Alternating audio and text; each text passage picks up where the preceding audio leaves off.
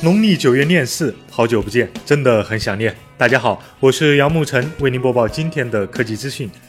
昨天，美国第二大运营商 AT&T 宣布以八百五十四亿美元收购时代华纳，而去年 AT&T 就花了四百八十五亿美元收购卫星电视供应商 DirecTV，可以明显看出 AT&T 在向传媒巨头转型。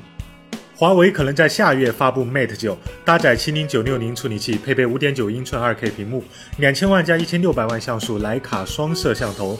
据称还将推出皇帝版 Mate 九，配备双曲面屏和六加二百五十六 G 内存组合，传闻售价高达一千三百美元，折合人民币八千八百块。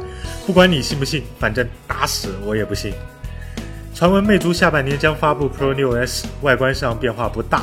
可能继续搭载联发科处理器，并非大家望眼欲穿的三星八八九零。据称，李楠还说：“逼急了，老子就用海思处理器。”近日传出了乐视新机 Duo 三的谍照，据称将支持 AI 人工智能和双后置摄像头。磨砂黑版本颜值还挺高，但背面让我想起了《千与千寻》里面的无脸男。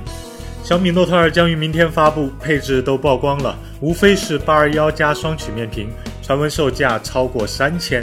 其实这些传闻都是烟雾弹，无非是先吊你胃口，再给你所谓的惊喜、性价比。只是希望小米 Note 2能对得起男神梁朝伟的晚节吧。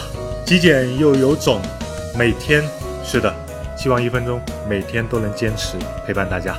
我们明天见。